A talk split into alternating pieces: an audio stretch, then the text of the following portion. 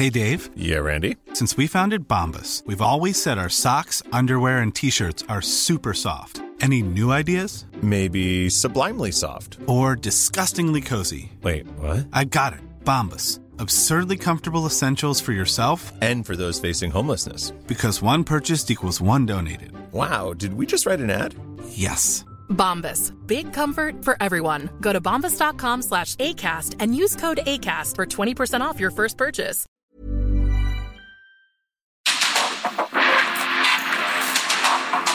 Porque el mundo actual no se entendería sin la economía, las finanzas y los negocios.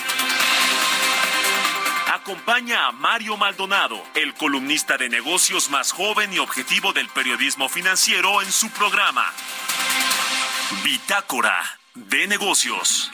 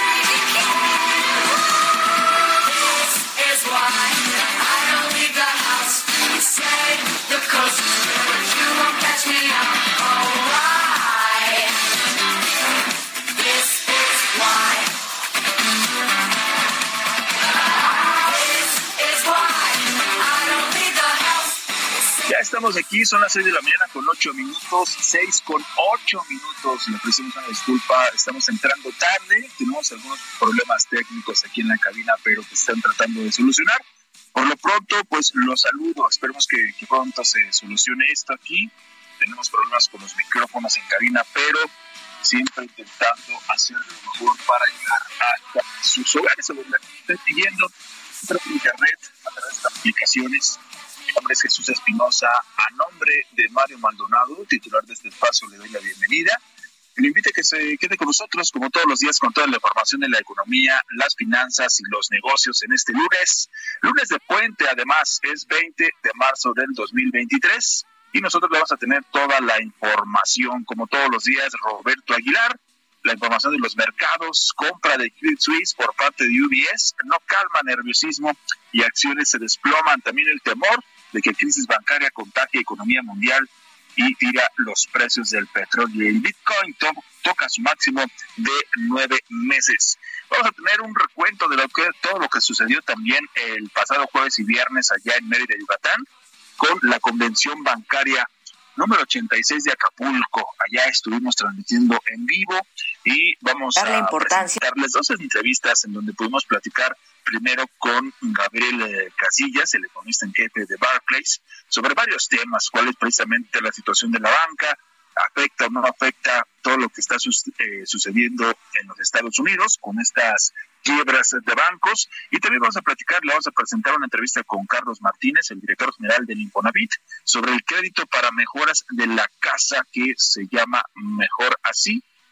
Y también le vamos a presentar el tema de la conversión de créditos de ese salario mínimo a pesos. Así que quédese con nosotros. Por lo pronto, por lo pronto le presento un resumen de lo más importante que ha sucedido en las últimas horas y en los últimos días. Quédese con nosotros, ya comenzamos Bitácora de Negocios.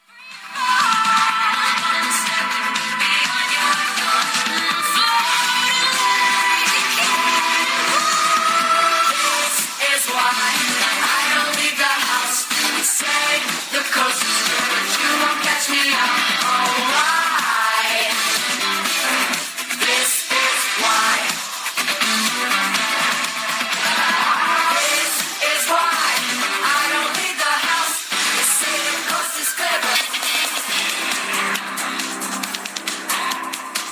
Durante la conmemoración del aniversario 85 de la expropiación petrolera en el Zócalo Capitalino, el presidente de México, Andrés Manuel López Obrador, señaló que con la expropiación de las empresas petroleras se empezaron a devolver bienes y recursos que desde el porfiriato se encontraban en manos de extranjeros.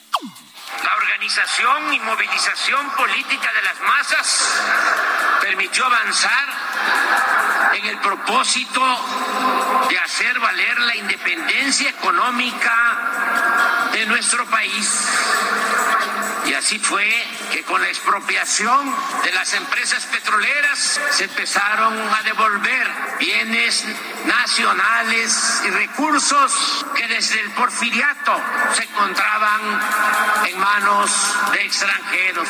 Esta estrategia no habría podido tener éxito sin las cualidades excepcionales de un hombre noble y justo como el general Lázaro Cárdenas del Río. El Ejecutivo Federal mencionó la lucha que hay contra el fentanilo y la propuesta de legisladores de los Estados Unidos de enviar militares a México. Que México es un país independiente y libre, no una colonia ni un protectorado de Estados Unidos. Por su parte, el director de Petróleos Mexicanos, Octavio Romero Oropesa, dijo que en esta administración se detuvo la tendencia decreciente registrada entre los años 2008 y 2018. Acusó que la reforma energética resultó, según Romero Oropesa, como un rotundo fracaso. Este año perforaremos 97 pozos exploratorios y 256 pozos productores prácticamente en promedio un pozo al día. Con esto concluir el presente año, esperamos estar cerca de los 2 millones de barriles diarios con los que lograremos nuestra autosuficiencia en combustibles.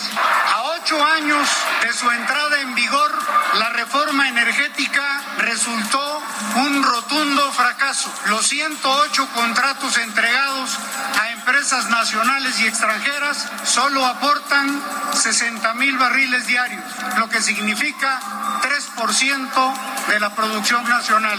Pemex sigue siendo el pilar de la producción nacional de hidrocarburos del país luego de que el pasado jueves la Secretaría de Energía concedió que la nueva refinería tendría un costo de 12 mil millones de dólares y que comenzaría a producir a partir de julio de este 2023, Cuauhtémoc Cárdenas criticó el alto costo de la refinería de Dos Bocas. Subrayó que su construcción puede no ser la solución total para la independencia energética. La Organización para la Cooperación y el Desarrollo Económico revisó al alza en dos décimas hasta el 1.8% su previsión de crecimiento económico de México para este año respecto a noviembre y ha mantenido sin cambios la de 2024 en 2.1%.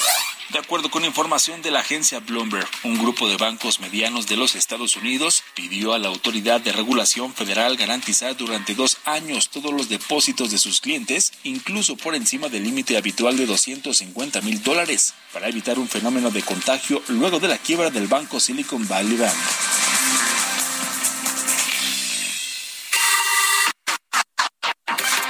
Economía y mercados. Me traicionó el, inconsciente, se dice Roberto, estimado Roberto Aguilar, porque dije, dije eh, convención bancaria de Acapulco, la, la, la costumbre de todos los años que estuvimos cubriendo desde Acapulco. En esta ocasión fue desde Mérida, Yucatán. Ahí estuvimos en el Centro de Congreso, eh, Centro Internacional de Congresos de Mérida, Yucatán, transmitiendo desde ya el jueves y viernes. ¿Cómo estás, mi estimado? Te saludo con mucho gusto, Roberto Aguilar. ¿Qué tal, Jesús? Me da mucho gusto saludarte a ti y a, nuestro, a todos nuestros amigos. Vaya fin de semana muy agitado en los mercados financieros internacionales, especialmente el bancario. Y es que fíjate que se dio a conocer la compra justamente de Credit Suisse por parte de su archirrival UBS que una operación que superó los eh, justamente 3.200 millones de dólares, pero lo más interesante es que también los bancos centrales, comenzando por el de Suiza, el Banco Central Europeo y la Reserva Federal, pues ofrecieron a otros bancos apoyo para calmar también un poco esta pues gran inquietud y nerviosismo que hay entre los inversionistas, pero déjame decirte que eso duró muy poco tiempo porque las bolsas europeas abrían con fuertes caídas, mientras que la deuda pública y oro repuntaban con la búsqueda de seguridad después justamente de esta situación, el rescate pues eh, eh, abrió muchas dudas, muchas inquietudes, preguntas sobre lo que puede producirse posteriormente. Y bueno, lo interesante es que estamos justamente con el tema de la eh, decisión de política monetaria esta semana la Reserva Federal, pero nada más para poner un poco en contexto, mi estimado Jesús, fíjate que las acciones de los bancos europeos eh, abrieron con una baja de 5%, pero las acciones de Credit Suisse caían más de 60% y las de UBS bajaban casi 13%. ¿Sabes qué no les gustó a los mercados? Que justamente buena parte de los tenedores y de otro tipo de instrumentos, no, no necesariamente los los accionistas pues no van a ser rescatados. Y esta situación pues sin duda preocupa en gran demasía con, estas políticas que han instrumentado. También lo dejó muy claro justamente la Reserva Federal, la, el Departamento del Tesoro la semana pasada con la situación de los bancos en Estados Unidos. Y bueno, los precios del petróleo caían a su, a su nivel más bajo en 15 meses ante la preocupación de que los riesgos del sector bancario mundial puedan causar una recesión que llevaría a una disminución de la demanda de combustible antes de una posible alza de las tasas de interés en Estados Unidos esta misma semana. Y bueno, te decía que los principales principales bancos centrales del mundo tomaron medidas para reforzar el flujo de efectivo en todo el mundo ante el riesgo de una rápida pérdida de la confianza en la estabilidad del sistema financiero. En coordinación con los bancos centrales de otros países, la Reserva Federal de Estados Unidos ofreció contratos swaps diarios de divisas para garantizar que los bancos de Canadá, Reino Unido, Japón, Suiza y la zona del euro dispongan de los dólares necesarios para operar algo que también, mi estimado Jesús,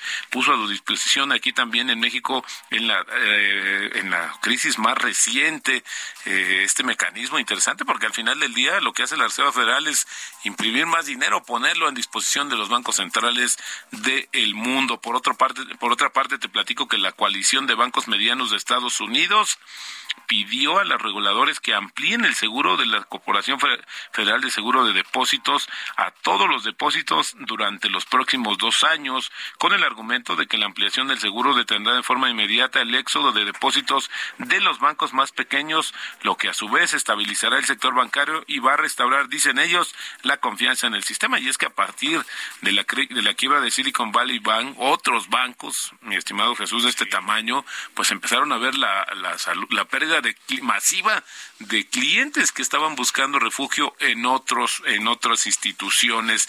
También el Bitcoin tocó máximo en nueve meses, ya que la agitación en el mercado bancario llevaba a algunos inversionistas a recurrir a los activos digitales, mientras que las criptodivisas acumulaban su mejor semana en cuatro años. El tipo de cambio, no está que hoy no hay operaciones en el mercado local, mi estimado Jesús, pero el tipo de cambio está cotizando en estos momentos en 18.99 se aferra a los 19 pesos, pero ya antes, más temprano, tocó 19.22. Con esto tenemos una ganancia anual de 2.6% y la frase, la frase del día de hoy eh, solo cuando baja la marea se sabe quién nadaba desnudo. Esta es una frase clásica de Warren Buffett y que bueno, que ahora pues que, ahora sí que queda como anillo al dedo, mi estimado Jesús, con todo lo que está pasando justamente en el sistema bancario nacional y donde las autoridades de México insisten en que no hay ningún peligro, que estamos que tenemos un sistema bancario sólido y bien capitalizado. Sin embargo, mi estimado Jesús, el contagio podría venir no necesariamente directamente de los bancos, sino de los acreedores de las instituciones. Perfecto, mi estimado Roberto. No te vayas porque precisamente, precisamente para seguir, eh, para seguir platicando de este tema del sistema bancario, lo que está sucediendo en los Estados Unidos y cómo podría afectar o no, ya nos, ya nos dices que analistas bancarios están eh, comentando que no hay peligro para la banca mexicana. Vamos a platicar, vamos a platicar con Luis Miguel Martínez Ansúrez, él es el presidente del Instituto Nacional de Administración Pública, como cada 15 días, para hablar precisamente de este nerviosismo, hay o no nerviosismo de los bancos en el mundo, existe inestabilidad en los mercados internacionales, que es lo que está sucediendo pues ante esta quiebra de bancos en los Estados Unidos y cómo se está viendo en todo el mundo. Luis Miguel, te saludamos con mucho gusto esta mañana, Roberto Aguilar, Jesús Espinosa, buenos días. Bienvenido, buenos días, Roberto, buenos, días. Jesús. ¿Cómo está el nerviosismo? ¿Hay o no hay? Desde la semana pasada se dio a conocer esta quiebra de los bancos en Estados Unidos, comenzando con eh, Silicon eh, Valley Bank y después se vino también el tema de Credit Suisse, el banco suizo, etcétera. ¿Hay nerviosismo o no en los bancos a nivel mundial? Pues creo que sí, porque todas las bolsas del mundo están eh, a la baja, ¿no? Salvo algunas honradas excepciones, muy pocas, pero creo que el sí es, el nerviosismo sí existe y, y lo peor que nos puede pasar son los efectos del pánico y el miedo que pueden llevar a decisiones más, más, más fuertes. Ya lo decía el CEO de, de BlackRock, la crisis para él es en cámara lenta y se puede ir desenvolviendo poco a poco, que es una diferencia con la del 2008, que fue en un momento inmediato, ¿no? Yo creo que la crisis hay que identificarla y contenerla. Eso es, es fundamental para los, para los bancos. Lo que ha llevado a esto, aparte de lo que mencionaban de la criptomoneda, que es una salida colateral, es la, volvemos a la concentración y monopolio de los grandes bancos, ¿no? Si, ¿A dónde corres? Pues a los grandes bancos, ¿no?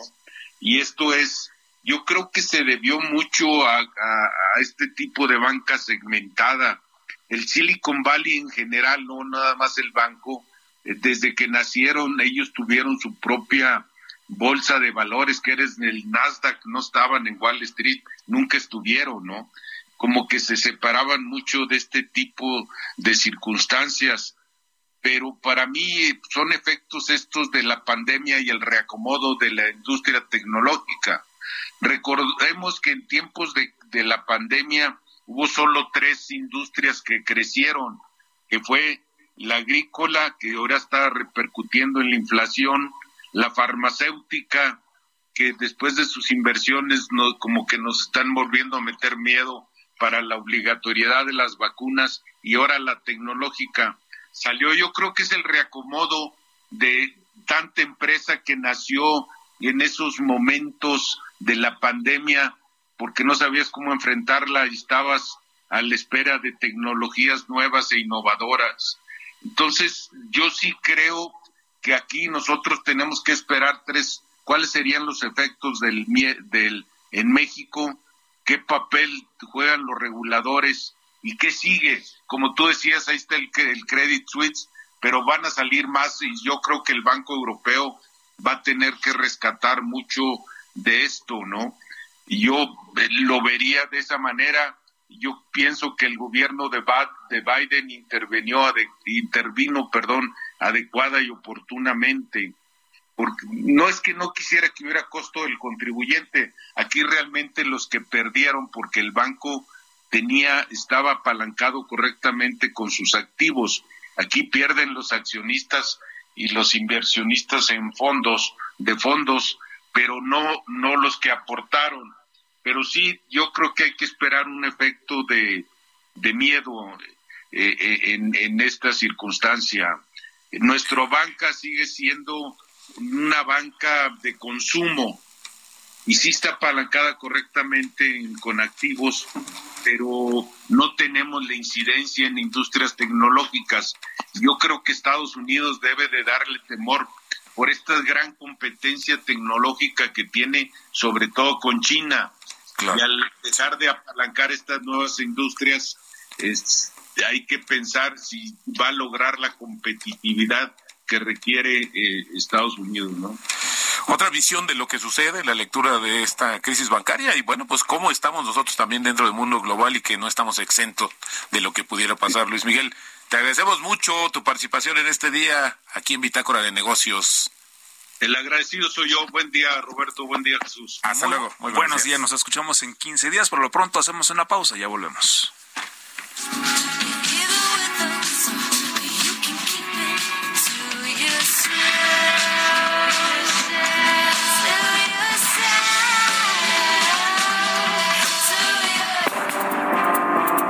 Momento continuamos con la información más relevante del mundo financiero en Bitácora de Negocios con Mario Maldonado. Regresamos.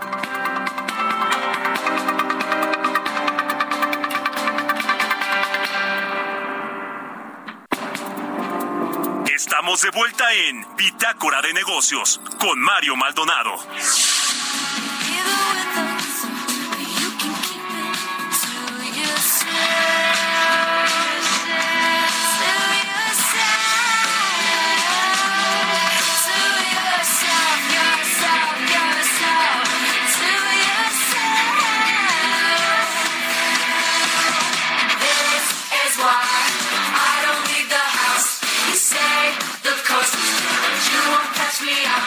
De la mañana con 31 minutos, ya estamos de vuelta aquí en Bitácora de Negocios en este lunes, lunes de puente. Ya ni siquiera nos dio tiempo de platicar el inicio de la música que vamos a escuchar esta semana con todo lo que tuvimos en cabina, con todos los problemas que arrancamos sin micrófonos, pero bueno, tuvimos que entrar por teléfono debido a las fallas técnicas que hay. Pero ya estamos aquí y estamos escuchando a Paramore con esto que se llama This Is Why. Esta semana vamos a estar escuchando las canciones de la música nueva de este 2023, material de reciente estreno o que está por estrenarse y es el caso es el caso de esta de esta canción de Paramore que se llama This Introducing Wondersuite from Bluehost.com. Website creation is hard, but now with Bluehost, you can answer a few simple questions about your business and get a unique WordPress website or store right away. From there, you can customize your design, colors, and content. And Bluehost automatically helps you get found in search engines like Google and Bing. From step-by-step guidance to suggested plugins, Bluehost makes WordPress wonderful for everyone. Go to bluehost.com/wondersuite. Y bueno, como ya le decíamos al inicio de este espacio, le vamos a presentar, Roberto, platicaste en la convención bancaria allá en Mérida, Yucatán, con Gabriel eh, Casillas, el economista en jefe para América Latina de Barclays, de varios temas, precisamente sobre la situación del sistema bancario global, las expectativas para la economía mexicana. Así que, si les parece bien, vamos a escuchar lo que, lo que platicó Roberto Aguilar con Gabriel Casillas en este, en este entorno, en este marco de la convención bancaria número 86. Amigos, y ya tenemos aquí justamente la visita de Gabriel Casillas, economista en jefe de Barclays, en el marco de la edición número 86 de la Convención Bancaria, que en este año se celebra en la ciudad de Mérida. Y bueno, Gabriel, gracias por tu tiempo. Bienvenido. Muchísimas gracias. Muchas gracias. Pues fíjate, Gabriel, lo que te quiero preguntar es acerca de esta situación que inevitablemente está sucediendo y preocupando, elevando la volatilidad de los mercados que tiene que ver con el sistema eh, bancario primero el de Estados Unidos, también el de Europa. Y en, este marco de la convención eh, hemos escuchado reiteradamente tanto banqueros como autoridades que México está en un papel privilegiado de solidez, de capitalización de los más de 50 bancos que operan.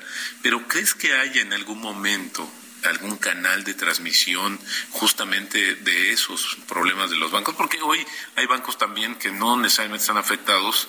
El más grande ahora hemos visto Credit Suisse, que salió el gobierno también a, rescatarlo, pero que en algún momento también puedan, estamos en un mundo globalizado y los sistemas financieros y bancarios son la expresión máxima, diría yo, de la globalización. ¿Cómo lo ves tú, David? a pesar que no va a haber contagio, yo creo que es totalmente, eh, digamos, eh, sería como, es, es, impensable estar en esa situación. Claro que va a haber contagio. Ahora, el tema es, como tú bien dices, contagio directo o contagio del sistema financiero o qué tipo de contagio. Entonces, por el momento, desde dos vertientes pareciera, y yo creo que así va a ser, que no, no hay liga con el sistema financiero mexicano. ¿no? ¿Por qué? Porque el problema en, Estados Unidos en particular, y bueno, después, después la crisis de confianza llevó un poquito a los bancos vulnerables, como el caso de Credit Suisse, pero en el caso de Estados Unidos, que es la semilla del problema, está acotado. ¿No? Sabemos que no fue que la cartera vencida estaba mal, no sabemos que no fueron los derivados exóticos o Lehman Brothers, donde, como he comentado, ¿no? alguien que no pagó su hipoteca en Montana quebraba un banco en Islandia. Entonces, afortunadamente, estas crisis de banca uno, ¿no? O sea, realmente fue ni siquiera cartera vencida, ¿no? O sea, hablamos de realmente de haber invertido parte de los depósitos en bonos del Tesoro americano que son además considerados libres de riesgo como la definición, pero eran de largo plazo. Entonces la, la subida de tasas lo hizo perder valor. Entonces, a lo que voy es, está muy acotado. No es como que hay liga, ligas de crédito, derivados financieros exóticos, etc.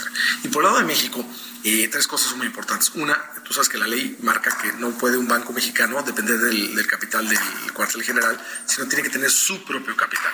Entonces yo creo que eso es, eso es muy importante. Dos, que México fue el primer país que cumplió con los eh, criterios de Basilea 3, tanto de liquidez como de capitalización. ¿no? y no es de ayer, es desde 2013. Entonces, Estados Unidos no cumple con Basilea 3. Entonces tienes un problema acotado allá y un problema en México que, que está blindado en la parte del sistema financiero. Pero entonces, ya como último comentario en este sentido, ¿el contagio dónde puede venir? Bueno, puede haber contagio de confianza, que donde responde es el tipo de cambio, lo vemos. Y qué maravilla que es el tipo de cambio, no el empleo o el crecimiento económico que lo absorba este choque global. Y probablemente y eso es parte de lo que vamos a estar analizando todos en los próximos meses, es si el mundo cambió después de esto o se apagó el fuego y se acabó. yo creo que muchos de estos bancos regionales en Estados Unidos no van a poder este, seguir con su misma actividad crediticia, se van a restringir sus condiciones crediticias, ¿no? Y eso va a hacer que la economía se desacelere y la inflación baje. Y ahí viene el contagio. Si se desacelera Estados Unidos, se va a desacelerar México. Por supuesto, pero ahora esta correlación que hay con el tema de la política monetaria, ¿no? Se habla mucho de que, bueno, pues esta situación del dinero barato, luego el aumento de las tasas de interés de la Reserva Federal y otros bancos centrales, pero también se habla, Gabriel, de la, o se especuló en un principio con esta situación tan, eh, pues, complicada de momento, que probablemente la Reserva Federal tendría que hacer una pausa en sus aumentos. Primero, que bajó de 50 a un cuarto de punto. Después hubo voces que decían, tiene que parar, porque esta es una cuestión, pero vimos al Banco Central Europeo que subió el medio punto porcentual que estaba esperando. ¿Eso crees que en realidad vaya a tener una injerencia en la ruta de la política monetaria de Estados Unidos? Yo creo que sí, y es muy importante lo que dices, porque, o sea, subir tasas es como echarle gasolina, ¿no? Entonces, si no apagaste el fuego, no puedes seguir echando gasolina, ¿no? Entonces, eh, yo creo que fue muy importante la señal del Banco Central Europeo, además que fue un día después del, del problema donde el Banco Nacional de Suiza este, eh, salió a prestar eh, liquidez a, este a Credit Suisse, ¿no? Pero bueno, el punto aquí es, yo creo que lo que se quiere decir es, estos son temas acotados de una sola vez, ¿no? Que no están generalizados, que no están ligados, y el enemigo a vencer sigue siendo la inflación, ¿no? Entonces yo creo que por, ahí va la, la, señal. Ahora, imagínate que el Fed, la semana que entra, si hace 50, va a decir, oye, ves la tormenta y no te hincas, ¿no? Si hacen eh, cero, a lo mejor dicen, ah, caray, la situación está tan espantosa que si tuvieron que mejor pausaron entonces, tal vez la mejor opción políticamente correcta sea para calmar los mercados y para seguir atajando la inflación sea 25, ¿no? Al final del día sabemos que cuando el Fed sube tasas algo se rompe.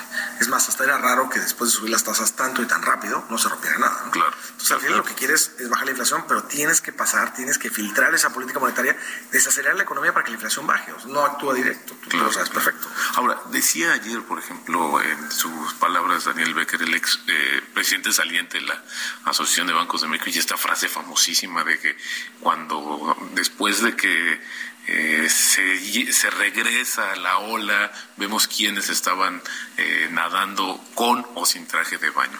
Eh, palabras más, palabras menos. ¿Esta situación crees que al final del día, post pandemia y todo lo que hizo para atajarla de momento, pueda tener más cadáveres en el closet? Pues puede ser, sí, al final cuando se va la marea exactamente ves cómo estaban, algunos tendrán un problema de mal manejo, no, no necesariamente malintencionado, pero mal manejo, otros tendrán problemas de malintencionado, fraudes, etcétera, es cuando se descubren, ¿no? Cuando ya quitaste la liquidez, es cuando se acaba la fiesta, ¿no? Entonces sí, sí puede haber más.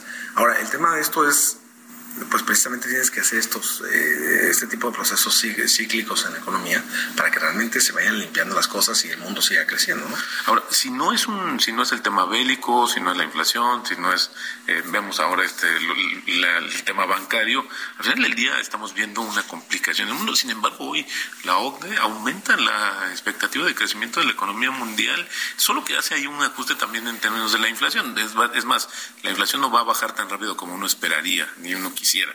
Pero cuando vemos un tema de crecimiento, o sea, estamos creciendo con inflación, eso es un poco la definición del mundo. Pues sí, tienes toda razón. Al final del día, lo que pasa es que la inflación parece ser que ha bajado en el, en el mundo en general, no, no hablo en México en particular, ha bajado porque se han disipado choques de la guerra o de la pandemia más que por la política monetaria restrictiva.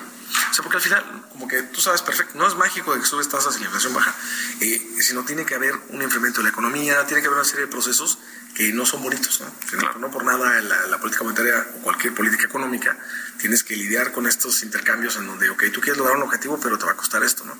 el costo es, es el sacrificio que hay que hacer en la economía. Y, este, y, yo creo que ese es el punto más importante, que hasta ahorita pareciera ser, insisto, que la inflación no está reaccionando por la política monetaria, sino porque se disiparon los choques, ¿no? Ya no estás teniendo las cadenas de suministro totalmente con una disrupción tremenda, eh, o sea, muchas cosas ya no están, te bajaron los costos de transporte, ¿no? De, de flota, del mar, etcétera. Entonces, tienes muchos cambios que han hecho que la inflación pueda bajar, pero no necesariamente porque restringiste la política monetaria. Entonces, ese es el punto. De Perfecto. Gabriel Casillas, economista en jefe para Barclays. Háblanos de tus expectativas para México. ¿Cómo ves el crecimiento para este año? ¿Cómo ves también el, el, andar de la inflación en México? Mira, yo creo que el crecimiento en México este año, nosotros tenemos 1.4%, pero el riesgo es que lo tengamos que subir, ¿no? Porque vemos cómo la economía americana ha estado creciendo y en México hemos estado creciendo por tres factores, ¿no? Estados Unidos, que ha crecido tremendamente, y eso obviamente nos, nos ayuda, ¿no? Tanto por el lado de turismo, como por el lado manufacturero, como por el lado de remesas. Luego, dos, hemos crecido por el tema de que muchos de los sectores en México todavía no regresaron a niveles prepandemia. Así El PIB ya regresó en el, trimestre, el tercer trimestre del 2022. Fuimos la última economía de Latinoamérica, de las grandes, en regresar a, niveles pre-COVID. Entonces, pues, cuando hay sectores que todavía les falta regresar a donde estaban, como que tienes este, ese crecimiento que, casi prácticamente se va a dar porque se va a dar, ¿no? Eh, en la mayoría de los sectores. Y tres, tienes el tema de nearshoring, que, que no es algo de un día para otro, que, no es, que no va a empezar mañana ni empezó hace una semana, tiene ya unos dos años y que gradualmente ha venido. Entonces, eso está ayudando a crecer. Es 1.4 para este año con riesgo al alza. El año que tratamos 2.5% en un año de elecciones, en un año este, en el que eh, pues vemos como retomando un poco la tasa histórica, pero eh, la verdad el riesgo ahí es que lo, se tenga que bajar, porque probablemente entonces si hay una recesión global ya no ocurra tanto este año, sino cada vez se ha pospuesto más y resulte que entonces este año crezcamos más y el año que está un poco menos. Pero por ahí va la inflación. Ahí sí tenemos una visión un poco distinta. Nosotros eh, al mercado, el mercado trae para final de año 5.1%, nosotros tenemos 5.7%. O sea, la vemos bajando, pero mucho más gradual, tal como lo que decías de la OCDE. Y aquí si quieres ahondar el tema, con gusto. Perfecto, Gabriel. Pues te agradezco mucho que nos hayas compartido tus expectativas, tu opinión para Bitácora de Negocios y esperamos platicar contigo muy pronto también sobre esa expectativa. Gracias, Gabriel Casillas, economista en jefe de Barclays. Muchísimas gracias. Bitácora de Negocios con Mario Maldonado. Bueno, ahí está, ahí está la entrevista que eh, se hizo, se realizó en esta convención bancaria número 86 por parte de Roberto Aguilar a Gabriel Casillas y también en este en este mismo espacio, en ese mismo escenario, en esta cobertura que le dimos jueves y viernes a la convención bancaria, también Roberto Aguilar platicó con Carlos Martínez, el director general del Instituto del Fondo Nacional de la Vivienda para los Trabajadores, el Infonavit. ¿De qué hablaron? Bueno, del crédito para mejoras de la casa eh, denominado Mejor Así, con unas tasas del 0% y también sobre este tema de la conversión de créditos de veces salario mínimo a pesos. Vamos a escuchar lo que platicaron también ahí en la convención número 86. Ya tenemos en el estudio a Carlos Martínez, director general del Infonavit. Carlos, ¿cómo estás? Bienvenido. Muy buenos días. Buenos días, Roberto. Gracias por la invitación. Fíjate que estamos platicando antes de entrar al aire sobre este tema, que de repente siento que los trabajadores estamos como un poco ajenos al Infonavit en muchos sentidos, porque no nos acercamos, porque sentimos que de repente es mucho más burocrático, pero eso ha cambiado. Tu administración me sorprende, ha hecho muchas cosas y yo resumiría para estar más cerca y responder más a, las necesidades específicas de los trabajadores. Así es, hemos tratado de, habilitar todos los canales de atención y comunicación directa. Eh, por ejemplo, ahorita todos los trabajadores, incluso si no tienen un crédito, pueden abrir su banca electrónica en el Infonavit y esa banca electrónica les permite conocer eh, su historial laboral, eh, cuánto ha cotizado su patrón, cuánto dinero tienen y a qué tipo de créditos podrían tener acceso sin necesidad de ir a una sucursal. Y nuestra idea es precisamente que el Infonavit es una, es una prestación laboral y como prestación laboral uno tiene que tomarla, eh, ejercerla y aprovecharla en cualquier momento de su vida, ¿no? No pensar que es para gente que no puede o para... No, el Infonavit es para todos y es ahorro de todos los trabajadores que cotizan y queremos que la aprovechen en muchos sentidos, ¿no? Y ha habido dos vertientes, si me permites, la parte tecnológica de acceso, de facilitar este diálogo con el trabajador y la otra el desarrollo de productos. Y en este caso, por ejemplo, este para la mejora de la casa. Es decir, no, no, el crédito no es solamente para comprar una vivienda, también lo puedes aprovechar para mejorar la que ya tienes. Platícanos un poco de ese proyecto. Así es, hemos, bueno, hemos ampliado toda nuestra cartera de, de crédito para todas las líneas eh, que marca la ley y una de ellas es la de mejora, que es donde queremos dar un énfasis importante. Este nuevo producto de mejora, que se llama Mejora Sí, eh, es para todos aquellos trabajadores que cotizaron alguna vez en el Infonavit y que ya no cotizan. Es específica, es la primera vez que vamos a dar un crédito de mejora para este tipo de población. ¿Y, a qué, y a qué, en qué estamos pensando? Hay muchos trabajadores que a lo mejor se independizaron, a lo mejor, por ejemplo, pensemos en un abogado, en un dentista, en un contador, que trabajaba en una empresa que su patrón cotizaba el Infonavit y que después se independiza y es, tú eres, este, emites tu recibo de honorarios, tu facturas de servicios y demás, pero pues ya al ya no tener un patrón, pues ya no cotizas en el instituto, pero tienes dinero ahí. ¿Y qué pasaba antes? Pues tenías que esperar hasta volver a cotizar o hasta que llegaras a la edad de pensión para poder eh, obtener tus recursos, porque son tuyos, es tu ahorro, de regreso. Y lo que hicimos fue decir, no, o sea, hay que pensar en que la mitad de la fuerza laboral está eh, fuera de la formalidad, pero que tiene mucha rotación entre la formalidad y la informalidad. Eso significa que muchas personas que están contabilizadas como informales tienen recursos en el Infonavit y es una forma de incluirlos financieramente y de darles eh, un crédito para que puedan mejorar su casa. Ahora, este monto de crédito, Carlos, dependerá de lo que haya, de lo que tengan en esa cuenta eh, o, se puede en algún momento ampliar? ¿Cuál es la mecánica ahí o la decisión del límite de crédito que puedes otorgar a través de crédito? Sí. Ahí lo, que, lo que estamos planteando son dos esquemas de crédito. Uno es que puedas sacar el 90% de tu cuenta de vivienda. Ok. Eh, eso como, como un crédito, pero es un crédito revolvente. Entonces, si tienes 100 mil pesos, puedes sacar 90 mil pesos, pero puedes sacar 90 mil pesos muchas veces. Okay. ¿no? O sea, siempre y cuando lo pagues, puedes sacar una línea de crédito que se queda caminando y puedes ir disponiendo de ella eh, siempre y cuando la pagues. ¿no? Esa, es, una. Y otra es que te puedas endeudar con hasta 15% arriba de tu cuenta de vivienda. ¿no? Entonces, en lugar de 100, saca 115 eh, y también puedes acceder a, siguientes créditos. Ahora, ¿cómo hacerle para que mejor así, Carlos, ofrezca tasa cero? Mira, lo que hicimos fue, eh, en primer lugar, pensar eh, una cosa muy importante. Para el Infonavit, todos los ahorros que, no, que ya no están cotizando son ahorros que para el Infonavit son un pasivo. Entonces tenemos que pagar un interés a todos esos trabajadores. Al hacerlos, a convertirlos en créditos, eh, significa que pues ya se convierte en un activo y, y en algo que está generando valor en la economía. Y es un programa cerrado, es un programa piloto. Lo que nos interesa es conocer quiénes son esos trabajadores, dónde están, si pueden pagar o no, etcétera, y eso nos va a permitir rediseñar y ampliar estos programas de crédito. ¿Cuánto más o menos, seguramente esto ya lo saben, hay en ese tipo de cuentas? ¿Qué monto es el del que estamos hablando de estos trabajadores que por algún motivo dejaron ahí de trabajar, ya no están cotizando, pero sí tienen algo ahí guardado? Mira, o sea, el, monto es, enorme, son cerca de medio billón de pesos.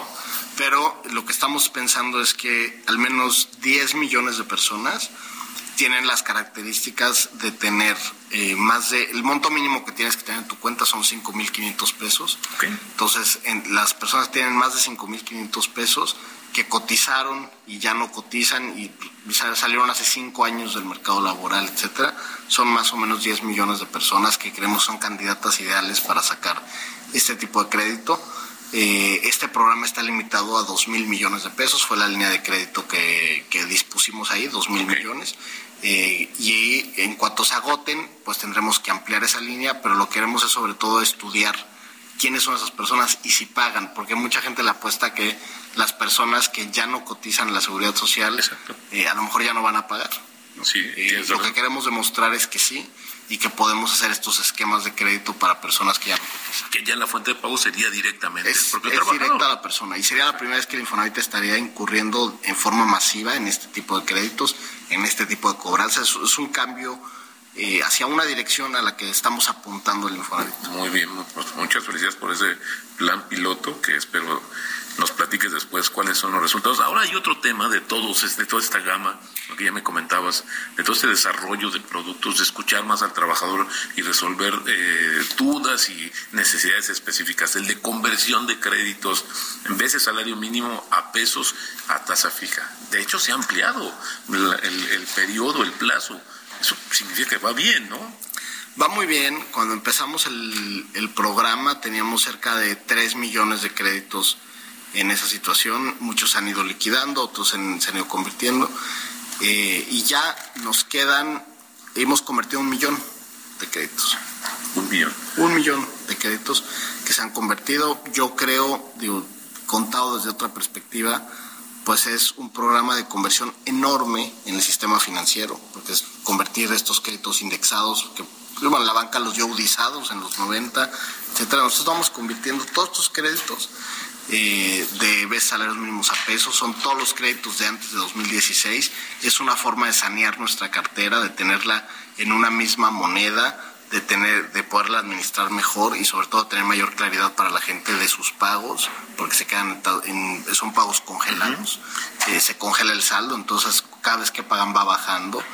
Eh, y entran en el nuevo esquema de crédito en pesos del Infonavit. Porque en algunos casos era hasta se heredaban, Carlos, ¿no? Era, un tema impagable, veías tanto tiempo. Pero bueno, una última cuestión, eh, Carlos, y te agradecemos mucho para Bitácora de Negocios estos minutos que nos eh, proporcionas, que nos compartes en el marco de la convención bancaria, el papel del Infonavit en el nearshoring.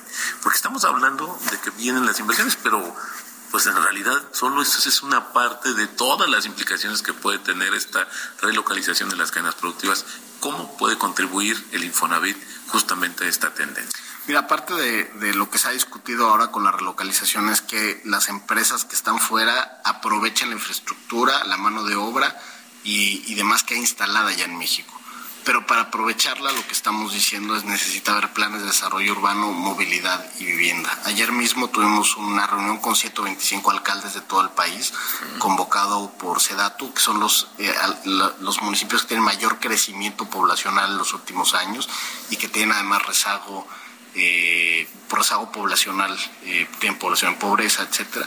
Y lo que les, los estamos llamando a hacer es eh, precisamente actualizar sus planes de desarrollo urbano, establecer ahí zonas para captar industria, tener manejo de desechos correcto eh, y proteger zonas ecológicas. Creo que esto va a ayudar a los municipios a que sean atractivos para atraer esas empresas. Al tener planes, usos de suelo, van a facilitar los trámites para la, relocalización y esto pues, solo se puede hacer en conjunto con los tres órdenes de gobierno y nosotros ahí nos interesa porque las viviendas van a estar cerca de las fuentes de empleo y eso va, va, a hacer que se aproveche mucho mejor la relocalización de las empresas. Totalmente, porque ya hemos visto ejemplos de este crecimiento desordenado de algunos eh, municipios, algunas zonas en el norte del país y esto qué bueno que hoy se está evitando que se repita esa historia, porque lo que genera es una gran, eh, no solo diferencia en términos sociales, sino también muchos problemas que conlleva. Y esto, obviamente, el papel del Infonavit es importante, como decías, por la parte de la vivienda. ¿Qué sigue después de esta, por último, qué sigue después de esta reunión que tuvieron también tan importante? Bueno, esta reunión implicó que ya empiezan a hacer la actualización de sus planes. Lo que esperamos es que los planes estén listos eh, a principios del año que viene. Eh, necesitamos estar ahorita en el momento para aprovechar este, esta ventana de, relocalización, de atractivo de México. Entonces, la idea es que en ocho meses eh, estén los planes de urbanos y que puedan realmente los municipios decir, aquí tengo usos industriales, aquí se puede y aquí puedo captar estas industrias. Excelente. Carlos Martínez, director general de Infonavit, muchas gracias por ofrecernos un poco de tu tiempo en el marco de la convención bancaria y bueno, pues muchas noticias que nos mantengas alto, sobre todo este de mejora, sí, a mí en lo particular se me hace un tema, pues sí, como está cambiando la dirección del Infonavit y que bueno, es parte de esta transformación que tú has encabezado desde que tomaste las riendas del Infonavit. Gracias, Carlos. Muchas gracias. Mario Maldonado en Bitácora de Negocios casi nos vamos, nada más para cerrar, eh, informarles, mencionarles que el presidente de la República, bueno, llevó a cabo una reunión bilateral con una delegación de 12 legisladores de los Estados Unidos, en donde se vieron varios, varios temas como la seguridad, la energía, la economía, y dijo el presidente López Obrador que con respeto mutuo y en beneficio de México y Estados Unidos, en un comunicado más amplio, el Ejecutivo dijo que hubo un diálogo abierto y constructivo para abordar los desafíos comunes en la agenda bilateral. Gracias por habernos acompañado acompañado a nombre de Mario Maldonado. Mi nombre es Jesús Espinosa. Descanse, disfrute de su puente y quédese, quédese ya con Sergio Sarmiento y Lupita Juárez. Nosotros nos escuchamos mañana, mañana aquí a las seis. Muy buenos días.